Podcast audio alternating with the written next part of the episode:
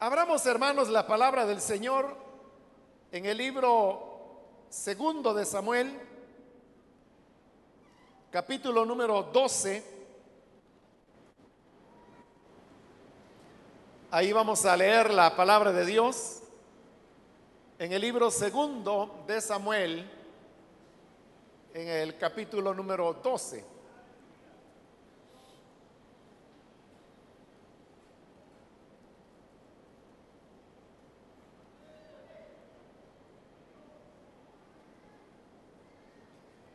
Leamos entonces la palabra de Dios en el libro segundo de Samuel, capítulo 12, el versículo número 7 que nos dice, entonces Natán le dijo a David, tú eres ese hombre.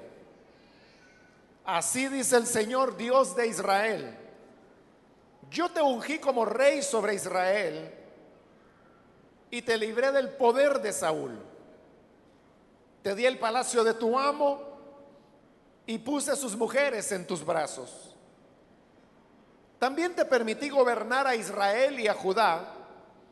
Y por si esto hubiera sido poco, te habría dado mucho más. ¿Por qué entonces despreciaste la palabra del Señor haciendo lo que me desagrada? Asesinaste a Urias elitita para apoderarte de su esposa. Lo mataste con la espada de los amonitas.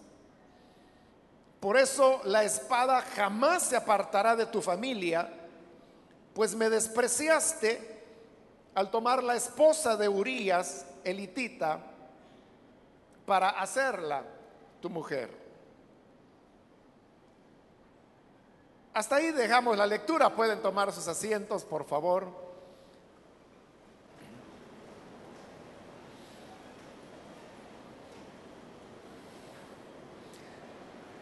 Si usted es un lector de la Biblia, se habrá dado cuenta que esta vez hemos leído del pasaje donde el profeta Natán fue para confrontar al rey David sobre los pecados que él había cometido. Lo que había ocurrido es que David, estando en su palacio, desde la azotea él vio en una ocasión a una mujer de, de la cual él se enamoró, la vio muy hermosa, mandó a preguntar quién era y resultó que esta mujer que se llamaba Betsabé era la esposa de Urías, quien era uno de los 30 valientes de David, es decir, de los amigos más cercanos que él tenía. No obstante, de tal manera le había llamado la atención esta mujer a David que la mandó a llamar. La mujer llegó sin sospechar de qué se trataba, pero al final David terminó teniendo relaciones sexuales con ella. Cometió un adulterio porque ella era una mujer casada. Después de algunos días, ella le envió la noticia al rey que se encontraba embarazada. Y bajo esa preocupación que el pecado que había cometido podía ser conocido, David mandó a llamar a Urias, quien se encontraba en el frente de la, de la batalla, con el propósito de simular que quería que le diera un reporte militar de cómo iba la guerra. Urias vino, entregó el reporte y luego David le dijo que fuera a su casa porque David sabía que Urias tenía varios meses de estar fuera de casa porque se encontraba en la guerra. Y si ahora él lo estaba enviando para que fuera a descansar a su casa, pues era obvio que iba a tener relaciones con su esposa y que todo el mundo iba a pensar que el niño que nacería era hijo de Urias cuando realmente era un hijo de David. Pero Urias no quiso ir a su casa, pues pensando que sus demás compañeros de armas se encontraban al frente en la batalla, él dijo, no es posible que ellos estén durmiendo a la intemperie, peleando cada día y que yo esté aquí tranquilo con mi mujer en mi casa. Así que no fue.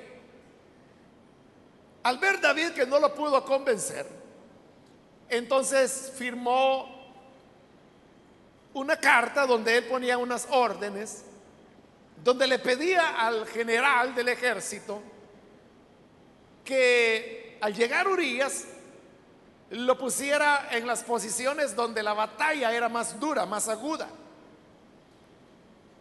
Y que cuando ya estuvieran dentro del combate, que los soldados israelitas se alejaran de Urias y lo dejaran solo con el fin que muriera.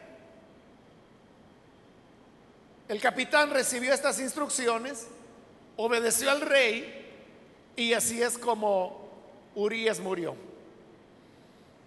Cuando le llegó la noticia a Betsabé que su esposo había muerto en batalla, ella hizo su periodo de duelo, pero una vez pasado David la mandó a llamar y decidió tomarla por esposa pues iban a ser un niño que era su hijo. Así pasó aproximadamente un año. El niño nació y parecía que todo iba a quedar en oculto porque el niño iba a nacer e iba a ser hijo de David, pero no importaba porque ahora Betsabé era la esposa de David. Y se iba a pensar que la muerte de Urias había sido una de tantas muertes que la guerra produce y no se iba a sospechar que realmente era siguiendo instrucciones que David había dado, que habían creado las condiciones para que Urias muriera. Pero después de aproximadamente ese año, el Señor envía al profeta Natán para que vaya y confronte a David sobre los pecados que él ha cometido. Esa confrontación es la que hemos leído en los versículos de hoy. Y usted puede notar que se trata de una confrontación, en primer lugar, directa. En segundo lugar, es una confrontación bastante fuerte porque sin contemplación ninguna, Dios le dice a David frente a todos los miembros de su corte los pecados que ha cometido. Y además le dice cómo las muchas bendiciones que Dios había preparado para darle a David, no se las iba a dar ya, porque él había hecho lo que ofende a Dios, siendo que en primer lugar había cometido un adulterio y luego un asesinato. Ahora, esto que Natán está haciendo, fue una acción muy valiente, muy decidida, porque recuerde que David era el rey, él era el que estaba al mando de los ejércitos, tenía el poder político, tenía el poder militar, y tomar venganza de un hombre como Natán, que era profeta, era una cosa muy fácil para David. Pero en el fondo de las cosas, y aún con los pecados que David había cometido, aún con las miserias morales del rey, lo cierto es que en el fondo de su corazón, David seguía amando al Señor.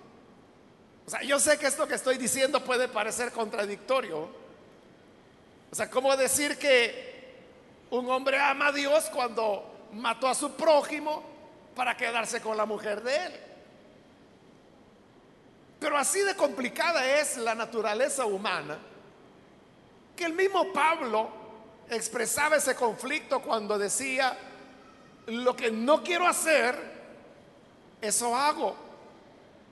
Y lo que sí quiero hacer, no lo hago. Y decía Pablo que eso era así porque dentro de él había una naturaleza pecaminosa que se oponía al deseo sincero y honesto que él tenía de amar y servir al Señor. Como así es la naturaleza humana, visto desde afuera, uno puede pensar que David era un hipócrita o que era cualquier cosa menos alguien que tuviera amor a Dios.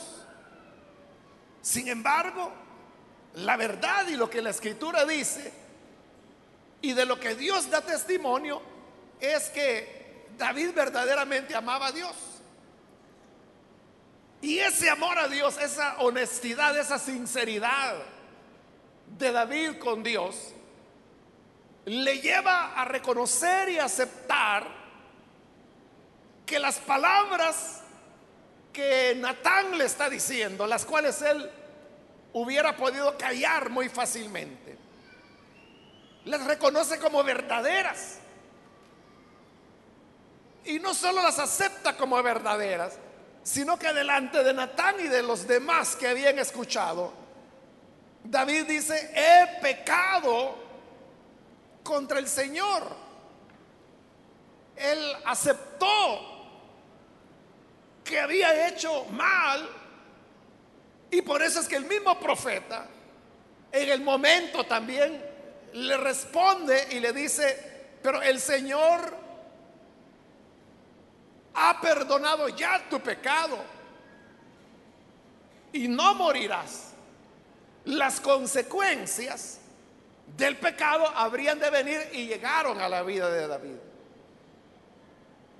Pero Dios no mató a David porque el Señor perdonó su pecado. En lo que yo quiero centrarme es en, la actitud de David. Y quizás más que eso, en la actitud de Natán. El valor que Natán tuvo de, de, llegar ante el rey, que era muy poderoso porque era el rey, y decirle en la cara el mal que había hecho. Sobre todo, hermanos, porque en esa época, cuando había reyes en todas las naciones, había una norma que era para, para el pueblo. Es decir, había normas éticas que los reyes colocaban sobre el pueblo y juzgaban al pueblo cuando alguno de ellos rompía una de esas normas. Había una norma entonces para la gente en general, pero para el rey había una norma diferente. Y esa era una norma mucho más flexible, mucho más complaciente. En la época era normal que si un rey veía a una mujer y esta mujer le agradaba, pero si esta mujer estaba casada, era normal que el rey matara al marido para quedarse con la mujer.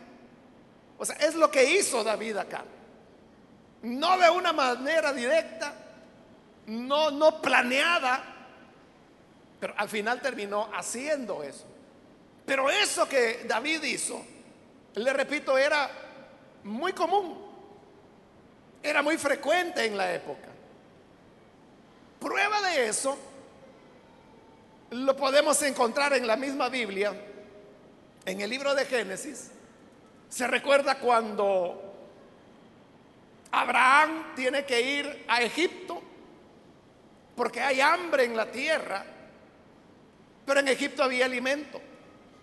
Abraham va con su esposa Sara, pero antes de entrar a Egipto, Abraham le dice a Sara, mira, cuando lleguemos a Egipto, los egipcios van a ver que tú eres una mujer hermosa y entonces van a querer matarme a mí para quedarse contigo.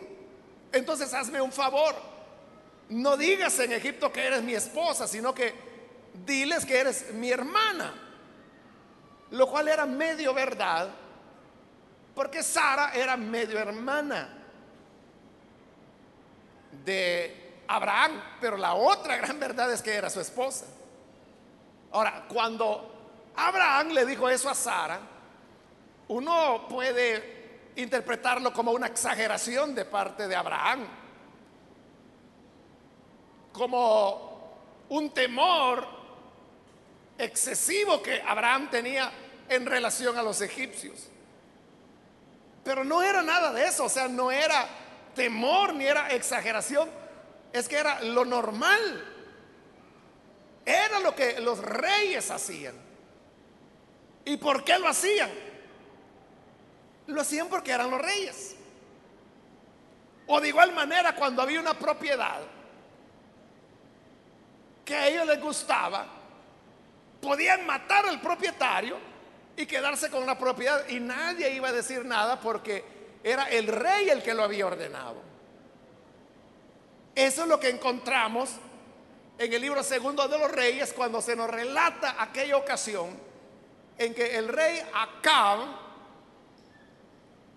quiso comprar la tierra que estaba al lado de su palacio para hacer un huerto. Pero el propietario no se la quiso vender porque era la tierra que él había venido heredando por generaciones y en Israel era así. La tierra no se podía traspasar de persona a persona, sino solamente en la línea directa de padre a hijos. Entonces, el rey se fue triste, pero Jezabel, su mujer, hace lo que todo rey hacía en esa época. Manda a matar al propietario de la viña y cuando ya lo ha matado, entonces le dice a su esposo, bueno, levántate y ve a tomar posesión de la viña porque ahora te pertenece, para eso eres el rey de Israel.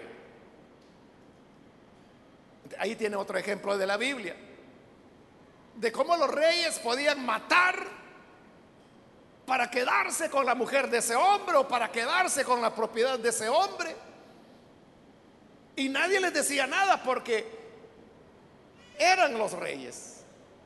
Pero eso no se podía hacer si la gente era del pueblo.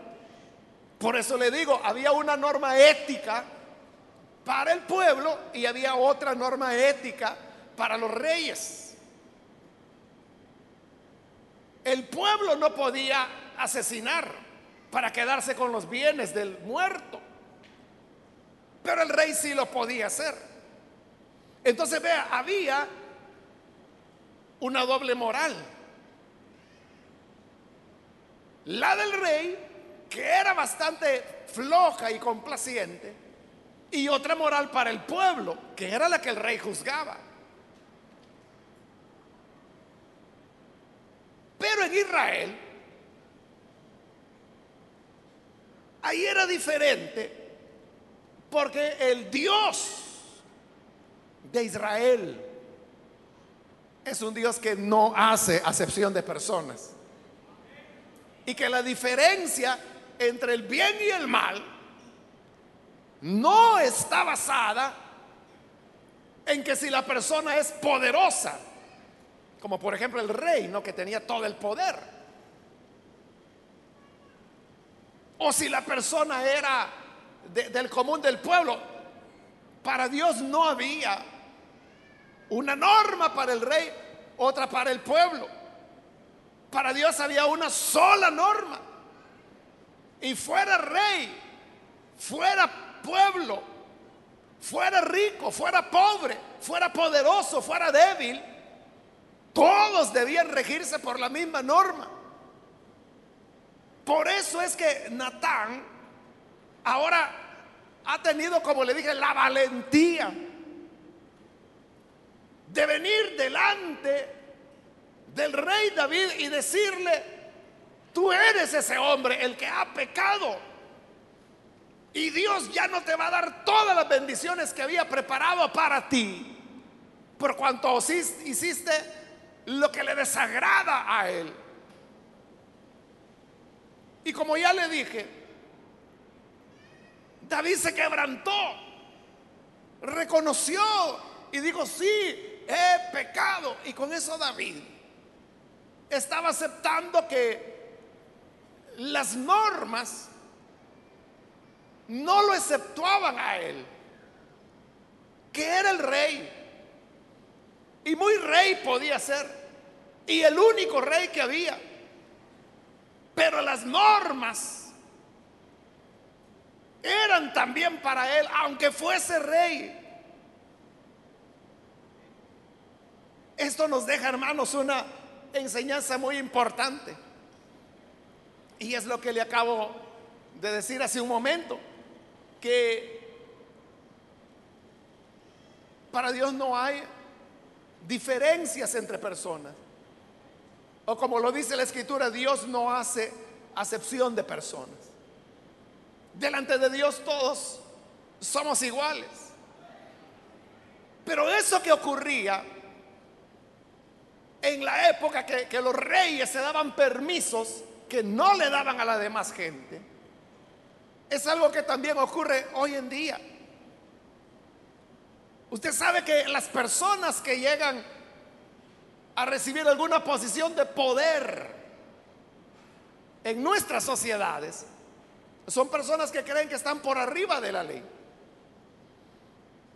Y por eso se dan abusos como el robo, la corrupción, o se pueden hacer actos o conductas que son ilícitas, son pecaminosas. Y al ser pecaminosas, bueno, pecaminosas es un asunto, pero son delitos. Pero por ser personas poderosas, como que la ley no se aplica a ellos. Pero para el resto de las personas sí. Pero como ya dije, delante de Dios no hay acepción de personas.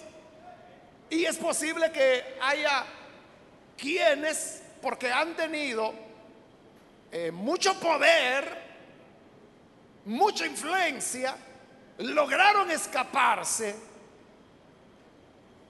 de la justicia humana. Pero eso no significa que delante de Dios estén ya libres. Su pecado les alcanzará un día. Porque ha de llegar el momento cuando la historia llegue a su final. Y como dice el libro de Apocalipsis, cuando llegue el final, se abrirán los libros de las obras y dice que los hombres serán juzgados por las cosas que están ahí escritas. Podrían haber escapado de los tribunales humanos, pero no podrán escapar del tribunal de Cristo. Porque como lo dice la escritura, toda rodilla se doblará y toda lengua confesará que Él es el Señor.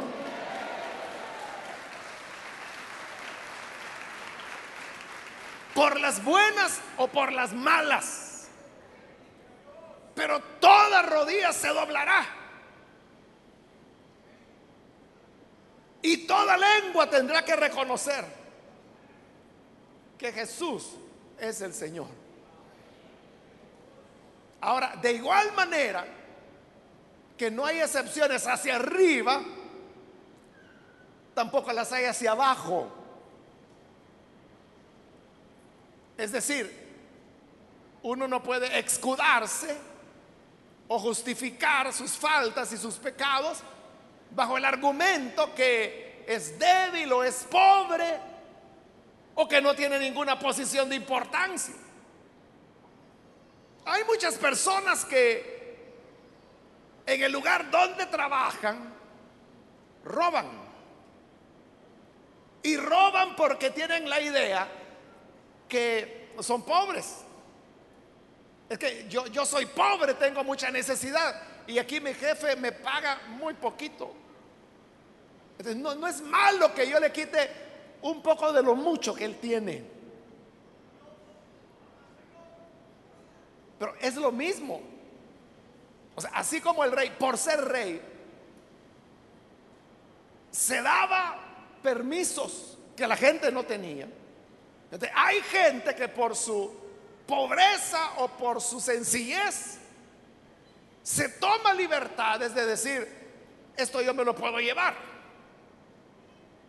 Esto yo lo voy a tomar y esto no ha de ser malo porque de todas maneras ni me pagan como debería ser. Yo enriqueciendo a mi jefe estoy. Ni cuenta se va a dar, este señor tiene tanto que ni cuenta se va a dar que yo me llevé un poquito. Está aplicando para él una norma diferente. Pero por eso yo le decía, así como es para arriba, es para abajo también. Dios no hace excepción de personas. Y Dios no va a justificar al pobre por ser pobre, al débil por ser débil. No lo va a hacer. Porque las normas de Dios son normas éticas. Y por ser éticas, hacen la diferencia entre el bien y el mal.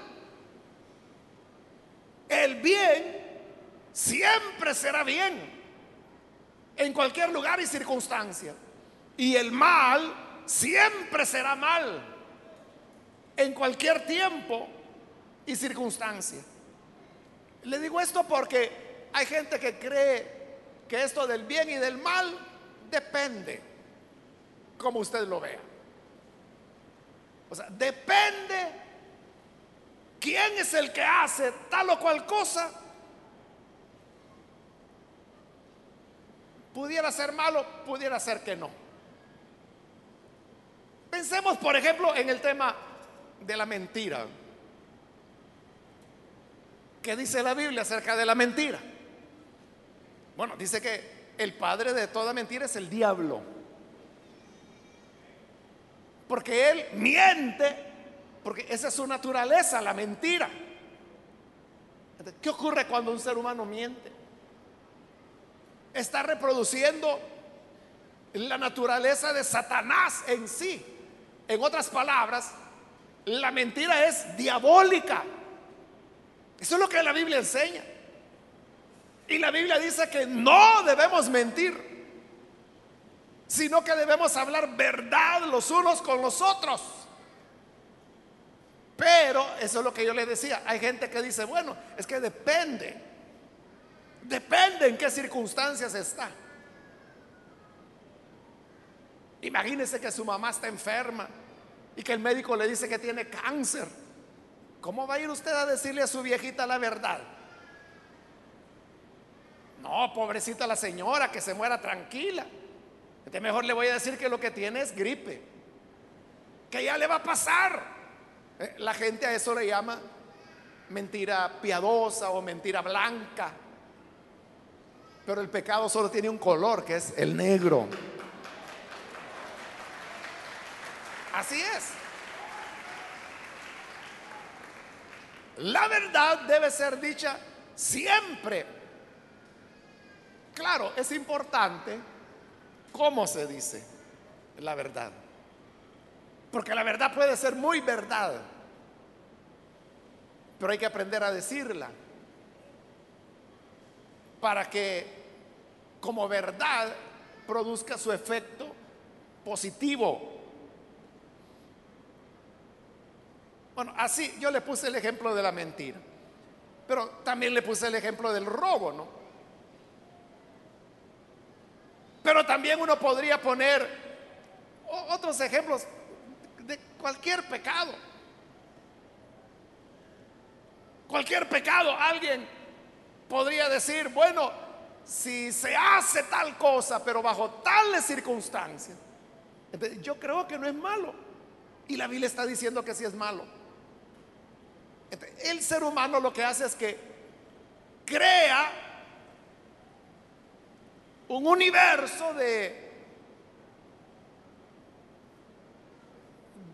de verdades relativas. Es decir, el bien es relativo, depende quien lo vea. El mal es relativo, depende quién es el que está hablando o quién lo hace.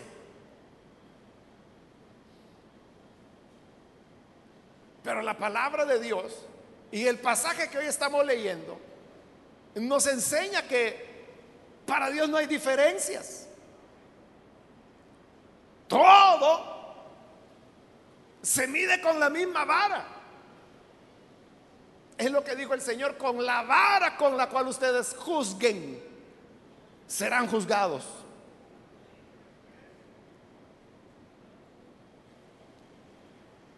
Y es por eso, hermanos, que las normas de la palabra de Dios, las normas de conducta, lo que la moral cristiana nos enseña, es algo que todos debemos observar. Nadie puede ni debe escaparse de ella. Seas grande o pequeño, seas rico o pobre, sea que estás saciado o hambriento, no te da licencia ninguna de esas posiciones para hacer lo que la Biblia dice que no hay que hacer y que a Dios le desagrada. Son los que honran a Dios, los que serán honrados por el Señor, no los que en un arranque de viveza dice, yo voy a aprovechar. No, que yo no soy bobo, para eso Dios me ha dado inteligencia. Y bajo esa idea se dan las libertades de mentir, de robar, de codiciar a la mujer del prójimo, de cometer adulterio, de cometer pecados. Y dice, no, es que Dios me ama tanto que conmigo Él hace una excepción Dios no hace excepciones. Por eso es que cuando la Biblia habla de Él, dice que es juez justo. Hay personas que, porque sufrieron una infidelidad dentro del matrimonio, creen que eso les da derecho a ser ellos también infieles. Hay hombres que dicen, no, si yo me fui con la fulana, pero porque mi mujer me fue infiel. Y solo porque ella te fue infiel ya tienes derecho a pecar tú también. O lo inverso, ¿verdad? Viene la fulana y se involucra con otro hombre. Es decir, no, es que lo que pasa es que mi marido es mujerero. ¿Y, y porque él es mujerero? Te da licencia a ti también para que cometas pecado las normas de Dios son parejas para todos. Son iguales. No exceptúa a nadie. Pero esto que le estoy diciendo es muy común. Usted lo sabe, hermano. Y de seguro conoce casos en donde porque el esposo traicionó a la fulana, esa fulana va y se busca otro hombre.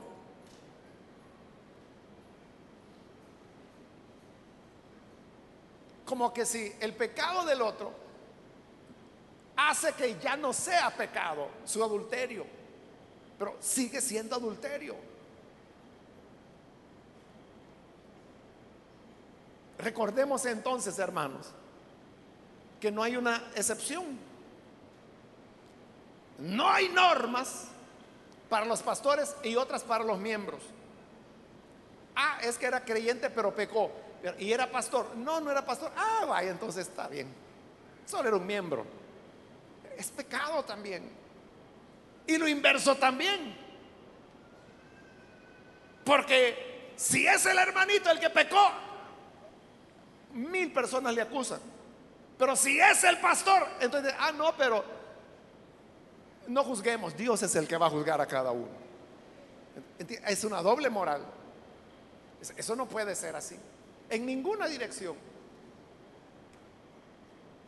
Por eso yo le decía, alto o bajo, importante o sencillo, rico o pobre, poderoso o débil, grande o pequeño, las normas de Dios son para todos, en todo tiempo, en todo lugar y bajo toda circunstancia.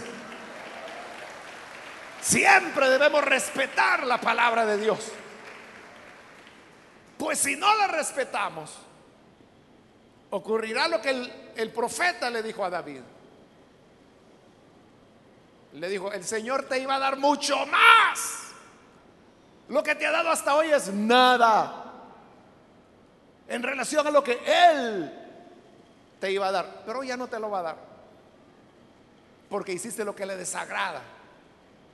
Hermanos, nunca hagamos lo que le desagrada a Dios. Siempre caminemos en el temor del Señor. Y Dios honra al que le honra. Honre usted a Dios con la obediencia. Dios le honrará a usted y lo exaltará. Vamos a orar, vamos a cerrar nuestros ojos. Y quiero hacer una invitación para las personas que todavía no han recibido al Señor Jesús como su Salvador. Pero si este es su caso, yo quiero animarle para que no vaya a dejar usted pasar este momento y pueda creer en el Hijo de Dios como su Salvador. Todos necesitamos de Él, porque su palabra eh, es igual. El que usted haya sufrido mucho no le da licencia para hacer lo malo. El que todo mundo le haya maltratado a usted no le da licencia para maltratar a otros o para hacer lo malo. O el que usted haya favorecido a muchas personas no le da permiso para hacer su antojo. Más bien debemos ser como David. David dijo, pudo haber dicho, yo soy el rey y qué. Yo puedo tomar la mujer que quiera, para eso soy rey.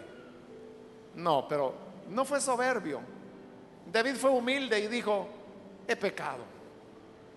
He pecado contra el Señor. Y se humilló. Esa es la gran diferencia. Por eso yo quiero hoy invitar, si hay con nosotros amigos o amigas que quieren venir reconociendo su necesidad espiritual delante de Dios. Le invito para que ahí en el lugar donde está se ponga en pie en señal que usted quiere recibir al Hijo de Dios y nosotros vamos a orar por usted. Si se encuentra en la parte de arriba, también puede ponerse en pie y vamos a orar por usted para que la gracia del Señor le cubra y le perdone. ¿Hay alguna persona que necesita venir? Le invito para que pase y vamos a orar por usted. Aquí hay un hombre que pasa, Dios lo bendiga, bienvenido. Alguien más que necesita pasar puede ponerse en pie. Ahí en el lugar donde se encuentra. Dios ama la verdad en lo íntimo, dice el Salmo 51. La verdad en lo profundo, en la intimidad del corazón. Eso que tú vives en la intimidad de tu corazón, Dios lo sabe, Dios lo conoce. ¿Hay alguna persona? Póngase en pie, alguien más que necesita venir para pedirle perdón al Señor. Póngase en pie. Y vamos a orar por usted. No es a mí, no es a la iglesia, no es a nadie, es a Dios a quien debemos pedirle perdón. Necesita hacerlo, póngase en pie. Y vamos a orar por usted. Acá hay otra persona, Dios le bendiga, bienvenida. Alguien más que necesita venir para entregarse al Señor. Acá hay otra persona, Dios la bendiga, bienvenida también. Alguien más puede ponerse en pie vamos a orar por usted. ¿Hay alguna otra persona? Venga, que hoy es el momento cuando el Señor le está llamando. Yo le animo para que no deje pasar la oportunidad. Hay perdón, hay misericordia. Muy bien, aquí hay otra persona. Dios la bendiga. Bienvenida. ¿Alguien más? Acérquese, vamos a orar por usted. Quiero ganar tiempo e invitar si hay hermanos o hermanas que se alejaron del Señor. Pero hoy usted necesita corregir, enmendar su falta. Reconcíliese, póngase en pie. Aquellos que se reconciliarán. Le invito, póngase en pie. Ahí en el lugar donde se encuentra. Y vamos a orar por usted. ¿Hay alguna persona?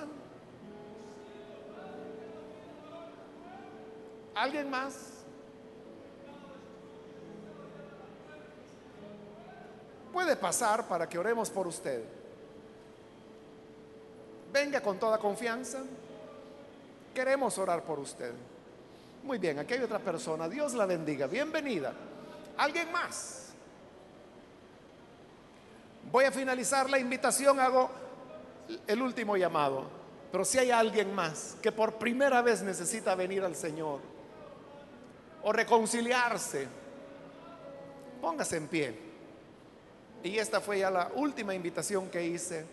Aprovechela, no la deje pasar. Vamos a orar por usted. Muy bien, aquí hay otra persona más que pasa. Dios la bendiga, bienvenida. Acá hay un joven también que viene, Dios lo bendiga. Bienvenido.